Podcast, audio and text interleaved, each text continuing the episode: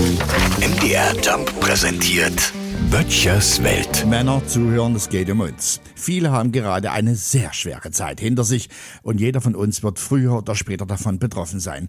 Wir fürchten uns davor und hatten bisher auch allen Grund dafür.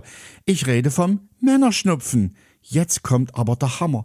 Neuesten Untersuchungen zufolge gibt es keine Männerschnupfen. Was? Zunächst einmal, wenn das stimmt, will ich wissen, wer diese Untersuchung gemacht hat und wie viele Frauen unter den Forschenden waren. Und gibt's denn wirklich nichts Wichtigeres, als sich dem Thema Männerschnupfen zu widmen? Also was soll denn das?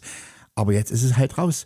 Der Mythos Männerschnupfen ist offiziell widerlegt. In einer Studie fand man keinen signifikanten geschlechtsspezifischen Unterschied zwischen Männern und Frauen bei den Symptomen einer Erkältung wie Kopfschmerzen oder laufende Nase. Damit wäre auch bestätigt, das wirksamste Mittel bei Männerschnupfen war und ist Oropax. Ja, damit die Frauen das Gejammer nicht länger hören müssen. Abgesehen davon glaube ich der Studie sowieso nicht. Erstens, mein Nachbar, ne, der hat sich im Herbst mit der Heckenschere am Bein verletzt. Der lief mit der offenen Wunde zweimal durchs Dorf. Ne?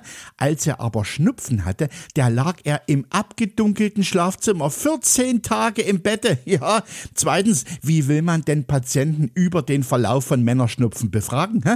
wenn 99 Prozent der Fälle tödlich ausgehen? Und drittens, und auch nicht unwichtig, es gibt Dinge, die lassen sich nun mal nicht gendern. Böttchers Welt. MDR Jump macht einfach Spaß.